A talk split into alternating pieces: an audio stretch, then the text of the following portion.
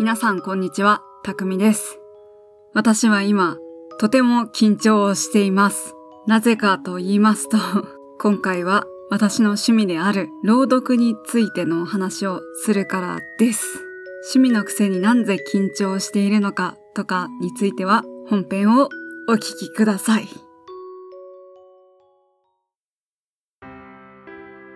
皆さんは普段朗読とか音読ってしますか？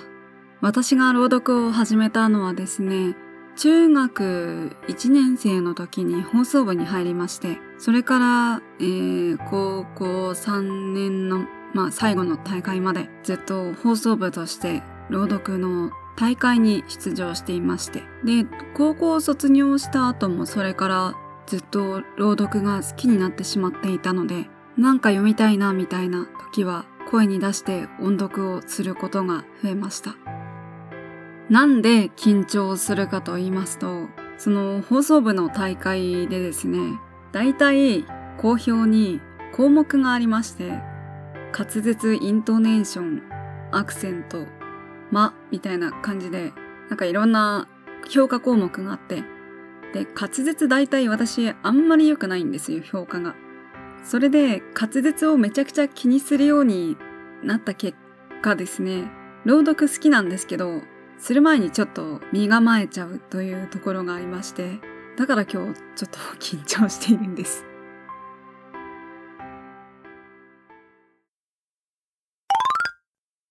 どんな作品を自分がよく朗読をするかと言いますと、基本的には大会で読んだような石井真二さんだとか重松清さんだとか、あとは志賀直哉とか太宰治、三島由紀夫あたりを朗読がしたいなって時に読むんですけど、それ以外にも朗読を、朗読というか音読に近いんですけど、する作品がありまして、まあ、朗読の話をすると言いつつ、自分の持っている本の紹介にもなります。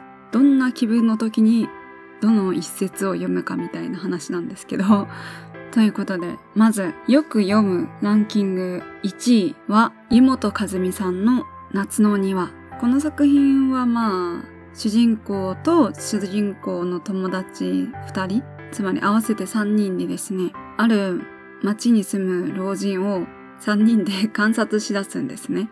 で、まあおじいさんとの話ということで、避けて通れないようなちょっと悲しい展開もあるんですが、そういう悲しいシーンをですね、私はとても気分が落ち込んでいる時に読むんです。読んで朗読して、もうむしろ泣きながら読んで、そうすることで若干気分が晴れるみたいな。だから、なんだろう、朗読が趣味と言いつつ、朗読がある意味ストレス解消の手段になっています。展開のネタバレになるので一節は読まないんですけど、もうこの作品は長い間好きなので、なんだろう、小学生の男の子たちの生意気さと好奇心がそのおじいさんと接触するきっかけを生むわけなんですけど、出てくるおじいさんが最初は堅物で、だけどだんだん打ち解けていくんですね。そのだからこそのあの部分が胸に来るというか、その部分を読むだけでバーッと感情が高まるから私はストレス解消に使っています。いいのかな?わかんないけど。ということで一作目は湯本和美さんの夏の庭でした。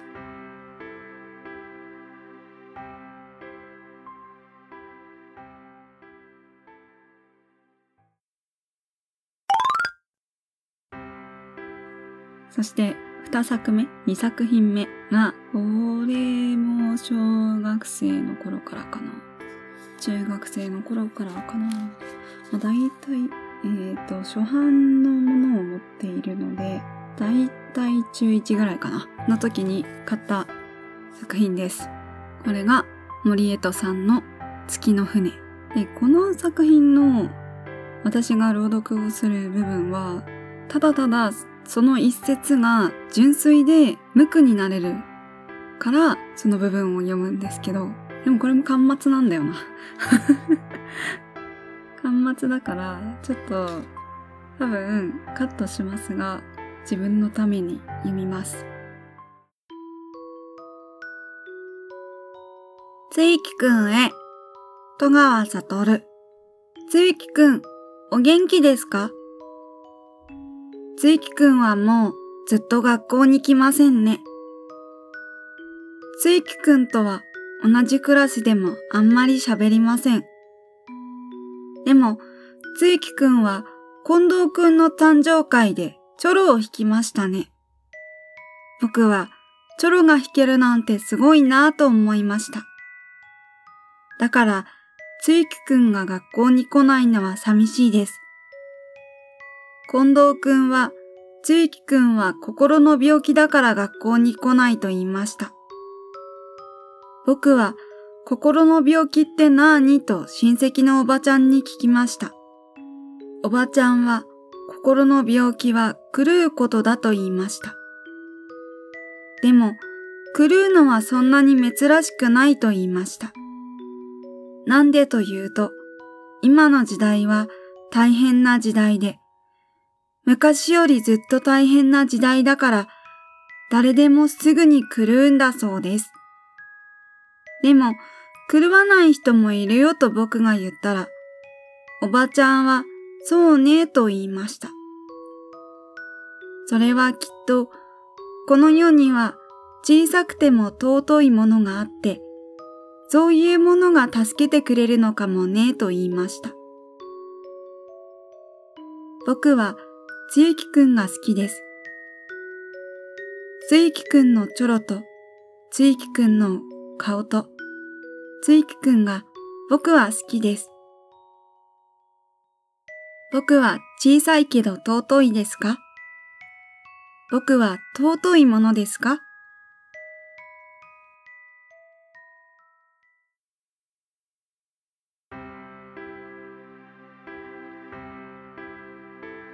結局泣くんだよな。だいたいね、泣きたいから読んでんな。あのー、自分の性格が負けず嫌いなので、自分のままだと泣けないんですよ。だから、その作品に入り込むことで泣くみたいな。泣けばいいのにね。勝手に泣いてりゃいいのになんで作品に頼るんだろうな。昔はよく読んでたのが有川博さんの植物図鑑をよく読んでたんですけど、最近はあんまり読まないな。なんでっていうと、植物図鑑って恋愛のものだから、しばらく恋愛してない人なので、恋愛小説に感情移入できなくはないけれども、みたいな そんなに気分じゃないみたいなことが増えたからかな。昔はよく読んでいました。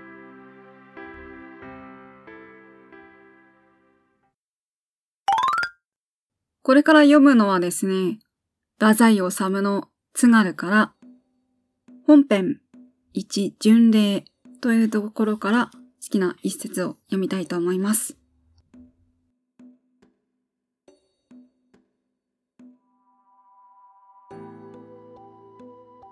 バスの時間が来た。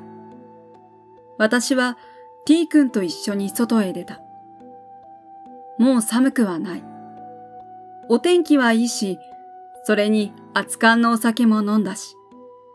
寒いどころか、額に汗がにじみ出てきた。合浦公園の桜は今、満開だという話であった。青森市の街路は白っぽく乾いていや、水岸に映ったデタラメな印象を述べることは慎もう。青森市は今、造船で懸命なのだ。途中、中学時代に私がお世話になったトヨタのお父さんのお墓にお参りして、バスの発着所に急いだ。どうだね？君も一緒にカニタへ行かないかと、昔の私ならば気軽に言えたのでもあろうが。私もさすがに年をとって少しは遠慮ということを覚えてきたせいか。それとも、いや、気持ちのややこしい説明はよそう。つまり、お互い大人になったのであろう。大人というものはわびしいものだ。愛し合っていても、用心して他人行儀を守らなければならぬ。なぜ用心深くしなければならぬのだろう。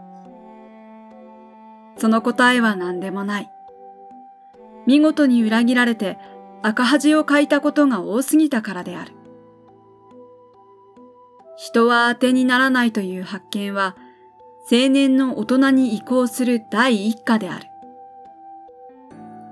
大人とは、裏切られた青年の姿である。私は黙って歩いていた。突然、T 君の方から言い出した。私は明日、カニタへ行きます。明日の朝、一番のバスで行きます。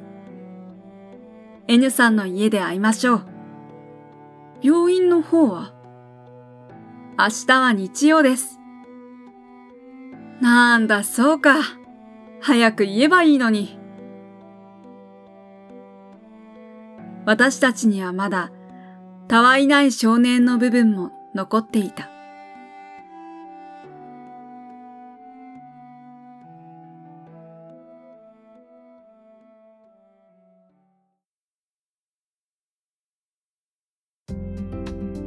はい。というわけで、いかがだったでしょうか？今回は朗読のお話と、まあ私の朗読でした。そう、そのさ、朗読の話をしながら思い出したんですけど、その、著作権って昔は50年だったじゃないですか。でも、TPP だっけ？どっちだったか忘れちゃったけど、条約って決したからその著作権が70年に伸びたじゃないですか50年だったら三島由紀夫が著作権なくなるから朗読ねいろんな YouTube に上げたりとかがやりやすくなってたし来年志賀直哉が著作権切れていっぱい読めるかなと思ってたんですけど70年になっちゃったから そう、それで青空文庫に今後追加されるのが何十年かないらしいですね。いやー、まあね、著作権は大事ですよ。大事だけど、ちょっと楽しみにしていた部分もあるからちょっと残念だなと今感じています。というわけで、お便りメッセージなど、どしどし募集しています。Twitter ID、アットマーク、NIV、KAV、takumi 2v カーブイ匠まで DM、リプライ、もしくはプロフィールに載せている Google フォームでお便りをどんどん応募してください。それでは今回も最後までお聴きくださり本当にありがとうございました。以上、たくみでした。